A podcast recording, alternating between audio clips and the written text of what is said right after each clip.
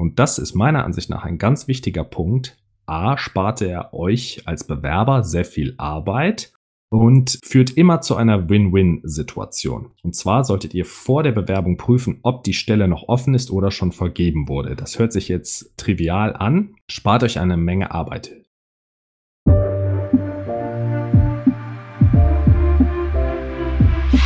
Herzlich willkommen zur Skillbyte Podcast Episode Nummer 41. Tipps für Bewerber in IT-Berufen. Abonniert unseren Kanal für mehr spannende Themen aus dem Technologieumfeld, wenn ihr IT-Entscheider oder IT-Fachkraft seid.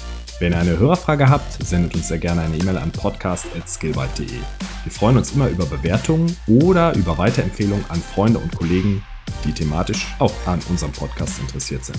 Wenn ihr gerade im IT-Bereich auf Jobsuche seid, schaut auf der skillbyte.de slash Jobseite vorbei. Heute gibt es eine Premiere, denn ich bin heute ganz alleine. Dennoch bin ich in der letzten Zeit häufiger gefragt worden, was für Tipps ich Bewerbern in IT-Berufen denn mit auf den Weg geben möchte und habe diese alle in einer Podcast-Episode zusammengestellt. Ich habe das Gefühl, dass im Augenblick sehr viel Bewegung in den IT-Berufen ist. Also nach Beginn des Jahres 2020 gab es einen kurzen Schock. Jetzt zieht die Nachfrage aber deutlich an und viele Menschen überlegen sich, ob sie nicht den Job wechseln sollen im IT-Bereich. Ich gehe davon aus, dass zurzeit viele Bewerbungen geschrieben werden und natürlich auch gelesen werden von der Gegenseite, so dass äh, ich mit der Podcast-Episode dazu beitragen möchte, es beiden Seiten etwas einfacher zu machen. Wieso bin ich überhaupt qualifiziert zu entscheiden, was eine gute Bewerbung ist und was vielleicht eine weniger gute Bewerbung ist? Ich selbst als Freiberufler bewerbe mich regelmäßig auf IT-Projekte unterschiedlicher Unternehmen, bin also dort in der Situation, des Bewerbers, auch wenn es jetzt nicht um eine Festanstellung geht, aber um ein IT-Projekt.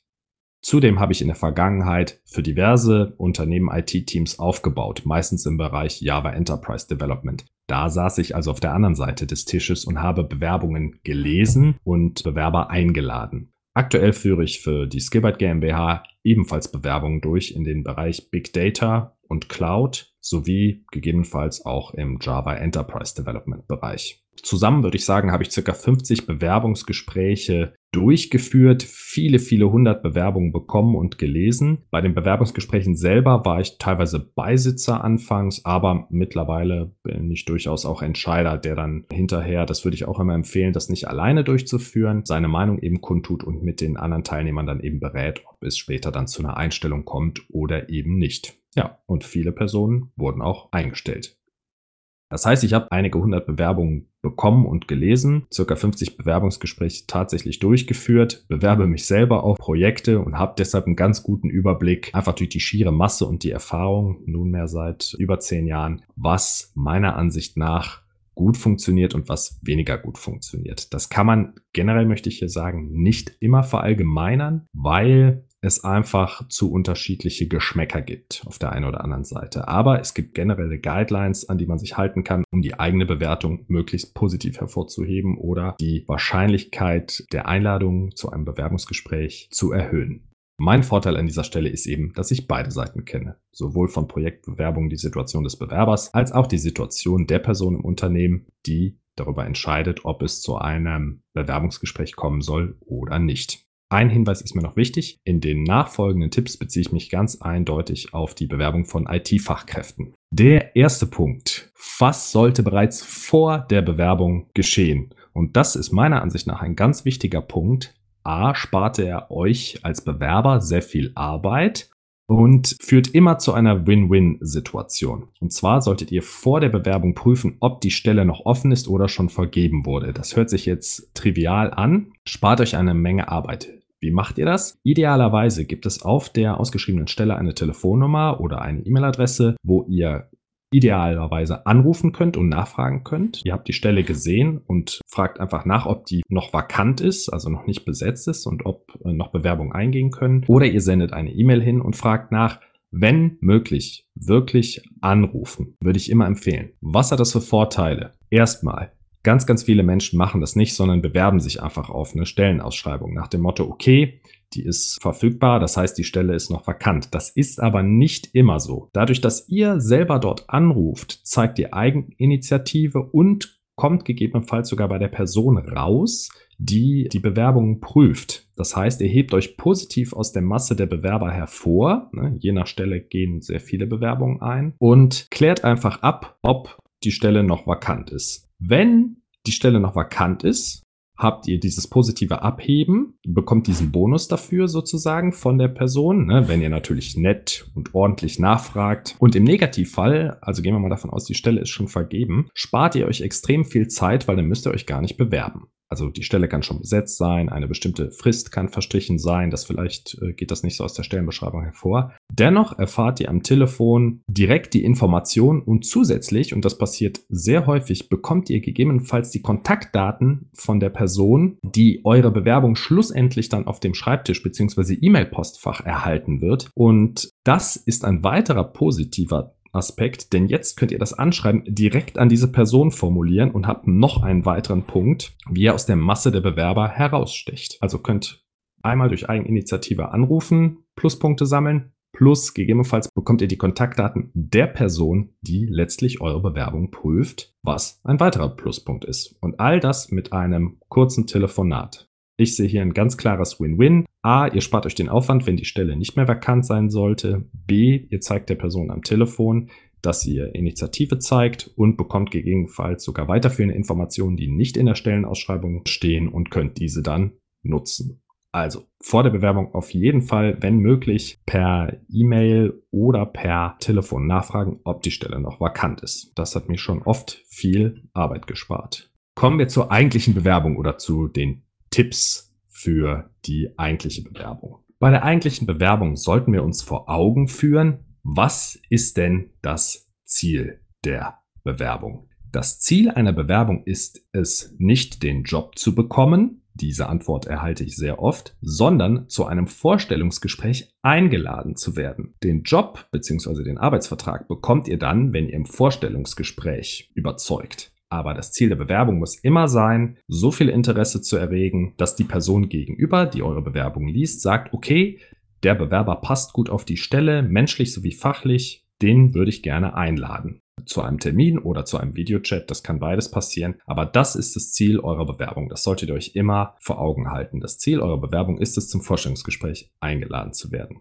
Ihr müsst die Person auf Arbeitgeberseite also so weit überzeugen, dass ihr die richtige Person für den Job seid und diese Person euch einlädt. Zum Format werde ich häufig gefragt, welches Format man denn da wählt. Also hier ist die Antwort ganz einfach. Bitte konvertiert eure Bewerbung in ein PDF und schickt, gerade wenn ihr euch im IT-Bereich bewerbt, keine Postumschläge durch die Gegend und auch keine Word-Dateien zum Beispiel, sondern ganz einfach eine PDF-Datei. Ich würde zwei oder gar drei PDF-Dateien empfehlen. Da kommen wir gleich zu. Eine PDF-Datei sollte vielleicht das Anschreiben sein oder ihr schreibt das Anschreiben direkt in die E-Mail rein. Das ist eine Alternative. Die zweite PDF-Datei sollte ein Ein- bzw. Zweiseiter sein mit den wichtigsten Informationen zu euch. Und die dritte PDF-Datei ist eine Sammel-PDF-Datei, wo ihr Referenzen, Zeugnisse, Empfehlungsschreiben und so weiter anhängen könnt. Aber die Punkte gehen wir im Detail durch. Ich wollte es jetzt schon mal ankündigen. Als Format alle Dateien als PDF, beziehungsweise das Anschreiben kann vielleicht auch direkt in die E-Mail hineinkopiert werden, wenn ihr euch per E-Mail bewerbt. Manchmal gibt es ja auch Formulare auf der Webseite, dann muss, sollte auch das Anschreiben als PDF vorliegen.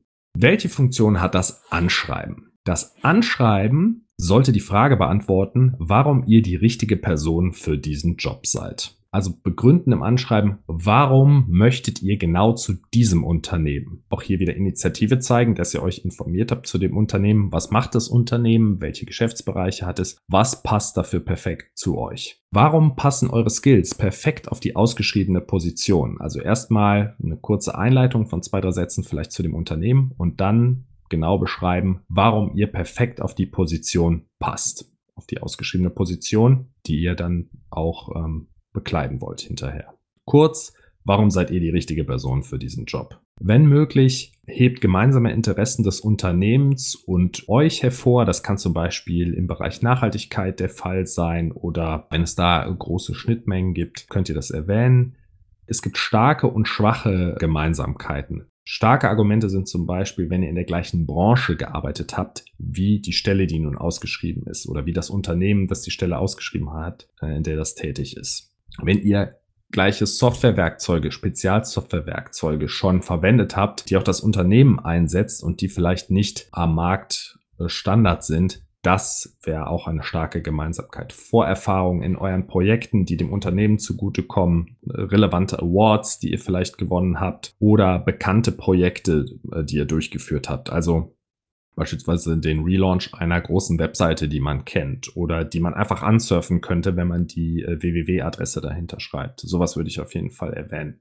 Auch wenn ihr von einem Bestandsmitarbeiter, vielleicht einem Freund von euch, empfohlen worden seid für diese Stelle, würde ich das auf jeden Fall in das Anschreiben mit reinpacken. Einfach um zu suggerieren, dass ihr euch mit dem Unternehmen beschäftigt habt, mit den Tätigkeiten des Unternehmens beschäftigt habt und nicht einfach eine, ein Standardanschreiben dem Unternehmen zusendet. Man glaubt es nicht, aber das passiert sehr, sehr oft dass man ein äh, Anschreiben erhält, was im Prinzip so nach Massen-E-Mail aussieht. Ich würde sagen, das ist jetzt noch kein K.O.-Kriterium, aber es ist auf jeden Fall, es hinterlässt keinen guten ersten Eindruck, wenn man sich noch nicht mal mit dem Unternehmen hinter dieser Stelle beschäftigt hat.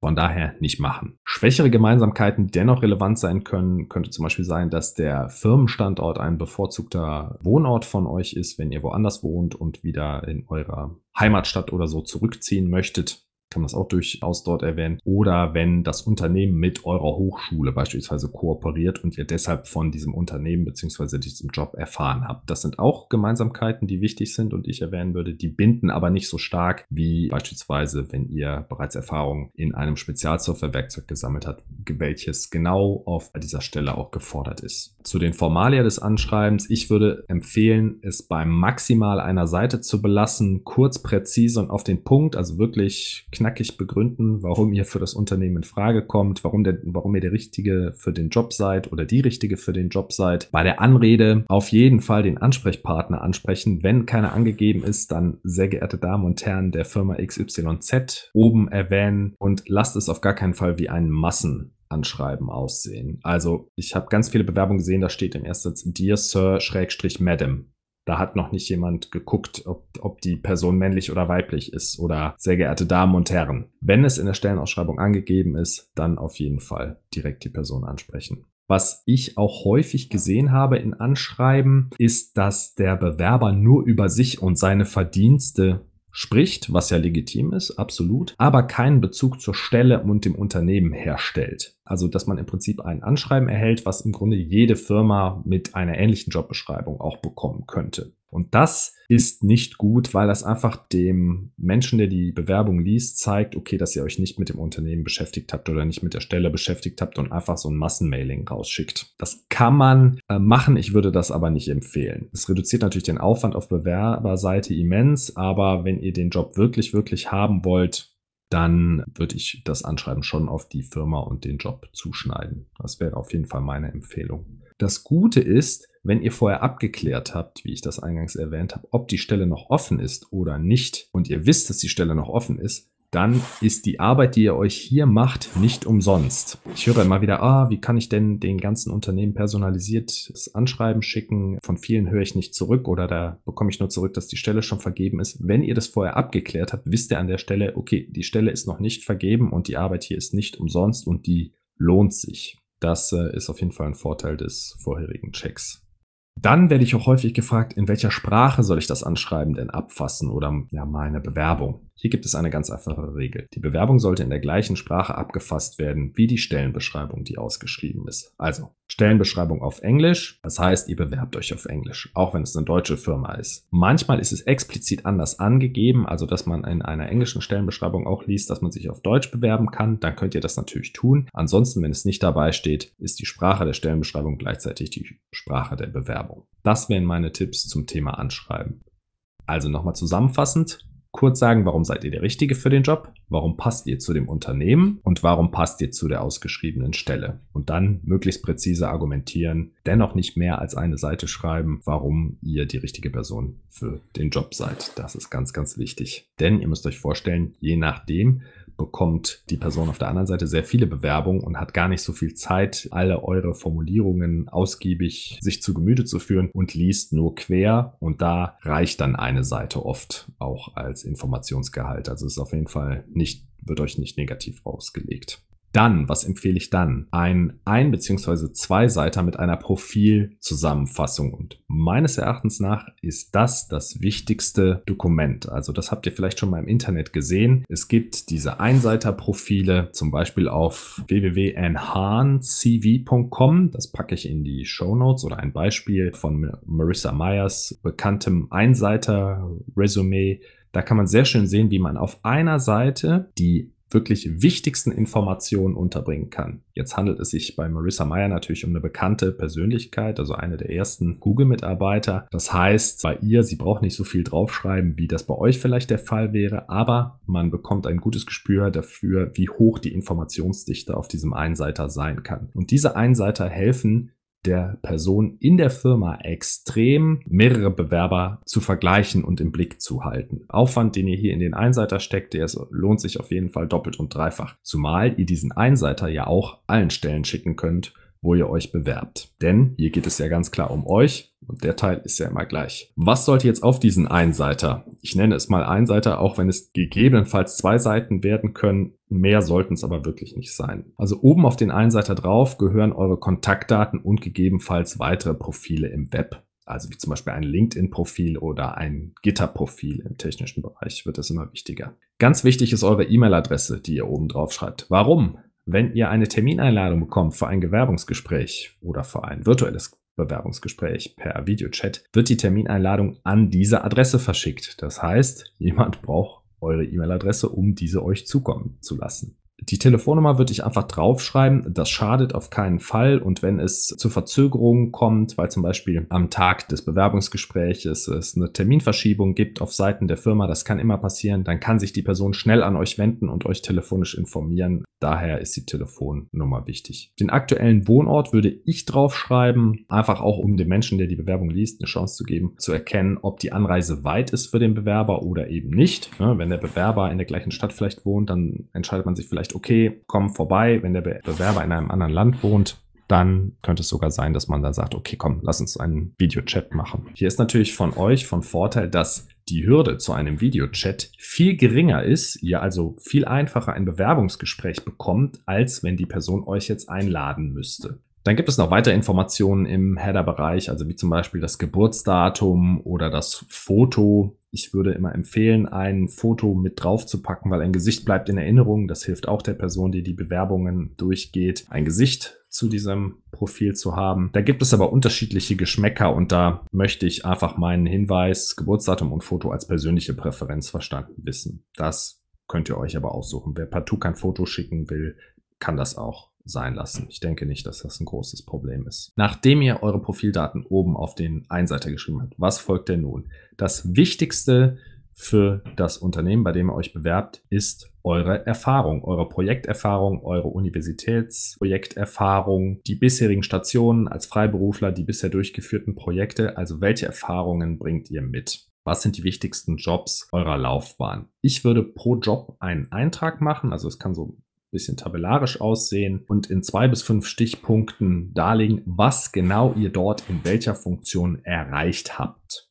Also, ich denke, an Beispielen wird es etwas plastischer. Wenn ihr zum Beispiel im Bereich Data und Cloud arbeitet, könntet ihr das letzte Projekt oder den letzten Arbeitgeber erwähnen und sagen, hier habe ich das Modell XYZ entwickelt, welches eine um 60 Prozent höhere Genauigkeit bei der Voraussage von Ausfallzeiten ermöglichte. Also wirklich den Firmenwert auch herausstellen. Wenn ihr Enterprise-Entwicklung betrieben habt, zum Beispiel klassische Java-Software-Entwicklung, könntet ihr zum Beispiel anführen, Implementierung einer Software, über die 20 Millionen Transaktionen pro Tag abgewickelt wurden. Ne, dass man einfach zeigt, okay, ihr habt an einem großen System mitgearbeitet. Wenn ihr im DevOps-Bereich euch bewerben würdet, könnte ein Beispiel sein, sicherer 24-7-Betrieb einer On-Premise-Systemumgebung mit über 20 Anwendungen und 10.000 täglichen Nutzern. Das zeigt also auch, dass ihr zum Betrieb solcher Systeme in der Lage seid. Wenn ihr frisch von der Universität kommt, führt ruhig Praxisprojekte auf, die ihr parallel zum Studium durchgeführt habt oder die ihr in eurem Studium durchgeführt habt. Zu jedem dieser Projekte sind ein paar Kriterien wichtig. Beispielsweise nehmen wir mal euer letzten Job oder euer letztes Projekt. Dann würde ich auf jeden Fall dazu schreiben, die Dauer, also wie lange lief das Projekt. Welche Rolle hattet ihr? Wart ihr Cloud Solution Architect? Wart ihr Data Engineer? Wart ihr Software Developer? Was war eure Rolle in dem Projekt? Wie groß war das Team, in dem ihr gearbeitet habt? Gibt es öffentlich verfügbare Links? Ihr, wenn ihr an einer Webseite mitgearbeitet habt, könnt ihr einfach die Webseite hier verlinken, dass äh, die Person, der die, die, die Bewerbung liest, gegebenenfalls da draufklicken kann und sich direkt ein Bild davon machen kann. Das würde ich immer angeben. Und last but not least, welche Technologien habt ihr benutzt? Amazon Cloud mit Kubernetes, dazu ein Python Microservice mit dem Falcon Framework. Habt ihr Docker verwendet, Terraform verwendet, GitLab, GitHub? Habt ihr nach Scrum gearbeitet? Das Entwicklungsmodell ist sozusagen das letzte Zückerchen, aber ganz wichtig sind eben die Technologien. Also, ich fasse nochmal zusammen, welche Punkte ihr zu jedem einzelnen Projekt oder jedem einzelnen Job aufschreiben solltet. Die Dauer, die Rolle, in der ihr gearbeitet habt für das Projekt, die Teamgröße, Links, wenn es sich um öffentliche Software handelt, die verwendeten Technologien und vielleicht nach welcher Methode ihr gearbeitet habt. Meistens wird die Softwareentwicklung ja nach Scrum durchgeführt. Warum ist es so wichtig, dass man die Projekte da die Jobs so detailliert auflistet? Das Ziel des Bewerbungsempfängers, ja, des Unternehmens ist es ja, eure Erfahrungen, eure Soft Skills und eure Hard Skills einzuschätzen. Und das macht ihr dieser Person sehr einfach, wenn ihr hier eure Projekte mit eben diesen einzelnen Attributen auflistet. Das macht ihr für alle Jobs bzw. Projekte, in denen ihr bisher gearbeitet habt. Deshalb sage ich, könnte aus dem Einseiter auch ein Zweiseiter werden. Wenn ihr beispielsweise 20 Jahre Berufserfahrung habt und schon in, bei mehreren Unternehmen gearbeitet habt, passt das irgendwann nicht mehr auf eine Seite. Da gibt es zwei Vorgehensweisen. Entweder nimmt man nur die letzten fünf Jobs oder die eben passen zu der Stelle und lässt den Rest weg. Wenn thematisch das aber auch ältere Jobs dazu passen würden, würde ich eher eine zweite Seite aufmachen und die noch dazu schreiben. Vielleicht, dass man die wichtigsten fünf auf die Vorderseite packt und dann noch einen Hinweis gibt, auf der Rückseite geht es weiter.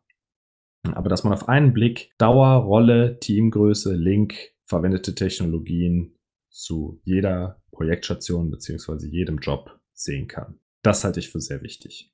Was gehört noch auf den Einseiter? Also, ihr habt jetzt eure Kontaktdaten und ihr habt euren Mini-Projekt-CV untergebracht. Des Weiteren gehören die wichtigsten Skills, also Technologien, Werkzeuge, Erfahrungslevel auf diesen Einseiter und zwar mit einer Skala. Also, dass man wirklich schreibt, zum Beispiel Python 4 von 5 Punkten, AWS Lambda 3 von 5 Punkten, Linux 4 von 5 Punkten, SQL 5 von 5 Punkten. Die wichtigsten 5, 6, 7 Skills eben nochmal klassifiziert und dabei auch dann auf Passung achtet mit dem Job idealerweise. Einfach um zu zeigen, wie ihr euch einschätzt, wie ihr eure Erfahrungen einschätzt im Rahmen der Skills auf die ausgeschriebene Stelle. Das ist auch sehr wichtig, weil es eben auf einen Blick zeigt, welche Skills ihr habt. Und wenn die Person, die eure Bewerbung liest, jetzt den die Bewerbung zwei Tage auf der Seite liegen hatte, hat sie so mit einem Blick nochmal, ach ja, stimmt, das war diese und jene Bewerbung, so eine Art äh, Reminder und ist schnell wieder im Thema drin. Noch ein Hinweis an dieser Stelle, Skills wie MS Office oder E-Mails schreiben einfach weglassen, das nicht extra erwähnen, weil das im IT-Bereich als Selbstverständlichkeit angesehen wird. Also, dass jemand äh, Fachwerkzeuge bedienen kann, aber dann nicht weiß, wie eine E-Mail geschrieben wird, das kommt einfach nicht vor. Von daher MS Office und E-Mail einfach weglassen. Das kann was anderes sein bei Managementpositionen, aber für Fachpositionen, für Techniker würde ich das einfach weglassen, weil das kann jeder und das nimmt meiner Ansicht nach nur Platz weg. Ein weiterer ganz, ganz wichtiger Punkt auf dem Einseiter sind Sprachkenntnisse. Und hier solltet ihr, ähnlich wie bei den Skills und der Skala, solltet ihr auch die Sprache und euer Sprachniveau angeben. Also entweder mit so einer 5-Punkte-Skala oder wenn ihr sogar die C1, C2 Einschätzungen habt, könnt ihr die auch direkt draufschreiben. Das hilft auf jeden Fall. Das ist zum Beispiel auch für Skillbyte sehr wichtig, dass wir eine Einschätzung haben, welche Sprachen der Bewerber spricht, weil wir das dann mit unserer Kundenstruktur abgleichen können. Bei uns ist es so, dass viele Kunden noch deutsche Dokumentation haben und auch Deutsch gesprochen wird, sodass wir da eine reine englischsprachige Person nicht unbedingt einsetzen können. Und das ist für uns eine wichtige Information. Und ich denke, es ist auch bei anderen IT-Firmen so. Von daher gebt eure Sprachen unter Sprachniveau an. Das hilft sehr. Zum Thema Ausbildung. Was solltet ihr hier angeben? Das muss auch noch auf den Einseiter drauf. Kurz nur die Hochschulbildung angeben und eure Abschlussnote. Also welchen Abschlusslevel bei welcher Universität, in welchem Jahr, mit welcher Note. Das reicht vollkommen. Niemand möchte wissen, in welchen Kindergarten und Grundschule ihr gegangen seid, sondern einfach nur die höchstwertigste Ausbildung angeben, idealerweise mit Abschlussnote und Fachrichtung. Ein i-Tüpfelchen auf dem Einseiter sind Bereiche wie besonders stolz bin ich auf. Da könnt ihr äh, herausragende Leistungen von euch hervorheben, also einfach Highlights, Projekte, die gut gelaufen sind, Preise, Awards, oder wenn ihr auf besondere äh, Werte achtet. Ich hatte eben schon mal die Nachhaltigkeit angesprochen. Je nach Job und Unternehmen, wo ihr euch da bewerbt, kann das durchaus ein Vorteil sein, wenn ihr darauf nochmal explizit hinweist, dass euch wichtig ist, dass ihr bestimmte Werte vertretet und diese dann eben auch sich in der Jobausschreibung wiederfinden. Äh, Nachhaltigkeit hatte ich schon genannt. Ein anderer wäre zum Beispiel Innovationsfreudigkeit. Also wenn ihr euch bei einem Startup bewerbt oder einem sehr innovativen Unternehmen bewerbt, dann könnt ihr auch diese Werte oder diesen Wert Innovationsfreudigkeit nochmal hervorheben, um euch dann einfach von der Masse abzuheben. Das sind die Punkte, die auf den Einseiter bzw. Zweiseiter gehören. Ich fasse es nochmal zusammen. Ganz oben drauf Kontaktdaten und Profile, zum Beispiel zu GitHub dann eine Beschreibung der Jobs bzw. Projekte, eurer Joblaufbahn bzw. eurer Projektlaufbahn, jeweils mit zwei bis fünf Stichpunkten pro Job, was genau man dort in welcher Funktion erreicht hat, mit den Kriterien Dauer, Rolle, Teamgröße, Links und verwendeten Technologien. An der Seite wird das meist umgebracht. Einmal die Skills auf einer Skala von 1 bis 5 zum Beispiel, die Sprachkenntnisse auf einer Skala von 1 bis 5, darunter kurz geschildert, welche höchstwertigste Ausbildung ihr habt mit Daten, Abschluss, Schulnote und dann, wenn ihr noch Platz habt, Bereiche wie für Awards, eure Werte oder Projekterfolge, auf die ihr besonders stolz seid. Das wäre der Einseiter. Als letzte Datei würde ich dann noch empfehlen, ein PDF zusammenzustellen, welches eure Hochschulzeugnisse sowie etwaige Empfehlungsschreiben oder Zertifikate, die ihr irgendwo erworben habt, nochmal zusammenfasst. Und das können dann durchaus zehn Seiten sein oder so. Diese alle zu einem PDF zusammenfassen. Referenzen oder Empfehlungsschreiben sind super. Die würde ich fast an den Anfang stellen in diesem PDF. Im Automotive-Bereich geschieht das relativ oft, dass ein Bewerber, der sich aus dem Automotive-Bereich äh, bewirbt oder dort sein Studium abschließt, dass er ein Empfehlungsschreiben hat. Und das ist wichtig, weil diese Empfehlungsschreiben enthalten oft auch Skalen, wo man sagt, auf der Skala von 1 bis 5 hat der Bewerber fünf mögliche Punkte erzielt. Und das hilft auch dem Bewerbungslesenden deutlich bei der Einschätzung des Bewerbers. Die Empfehlungsschreiben sind ja meistens positiv formuliert, von daher würde ich die alle mit dazu packen. Zeugnisse finde ich persönlich wichtig. Es gibt Leute, die finden das gar nicht wichtig. Ich gucke kurz über die Zeugnisse drüber und schaue, aus welchen Fächern das Studium bestand. Wenn das jetzt noch nicht so lange her ist, wenn die Person vor 20 Jahren studiert hat, dann interessieren mich die Projekte mehr. Aber bei Hochschulabsolventen gucke ich mir natürlich an, woraus das Studium bestand und welche Noten in den einzelnen Teilbereichen erzielt wurden. Das ist einfach oft eine wesentliche Information. Ich meine, ihr habt das Zeugnis ja, die man einfach anhängen kann. Zertifikate von beispielsweise Udemy oder der Linux Academy auch immer anhängen. Also wenn ihr den AWS Cloud Solution Architect gemacht habt oder sowas und da ein Zertifikat erhalten habt, bekommt man ja oft so ein digitales PDF. Gerne das auch mit anhängen. Das beweist dann einfach nochmal, dass ihr die Skills, die ihr angegeben habt, auf dem Einseiter, dass ihr die auch wirklich habt. Das hört sich jetzt vielleicht etwas seltsam an, aber das ist nicht immer der Fall. Das kann ich auch sagen. Das waren meine Tipps für Bewerber in IT-Berufen zum Thema Bewerbung. Wenn Interesse besteht an einer eigenen Episode zu Tipps zum eigentlichen Bewerbungsgespräch, also egal ob das jetzt als Videochat durchgeführt wird oder als Vor-Ort-Termin, dann lasst es mich gerne wissen. Schreibt meine E-Mail an podcast.skillbyte.de und dann nehme ich dazu nochmal eine eigene Episode auf. Wenn ihr weitere Fragen habt oder mir Feedback senden wollt, schickt mir gerne eine E-Mail an podcast.skillbyte.de. Wir freuen uns immer über Bewertungen und Weiterempfehlungen des Podcasts an Freunde und Kollegen. Wenn ihr aktuell selbst im IT-Bereich auf Jobsuche seid, schaut gerne auf der skillbyte.de Jobseite vorbei. Mehr spannende Themen findet ihr auch im skillbyte.de Blog. Ich wünsche euch viel Erfolg bei eurer Bewerbung. Lasst mich wissen, wie es gelaufen ist.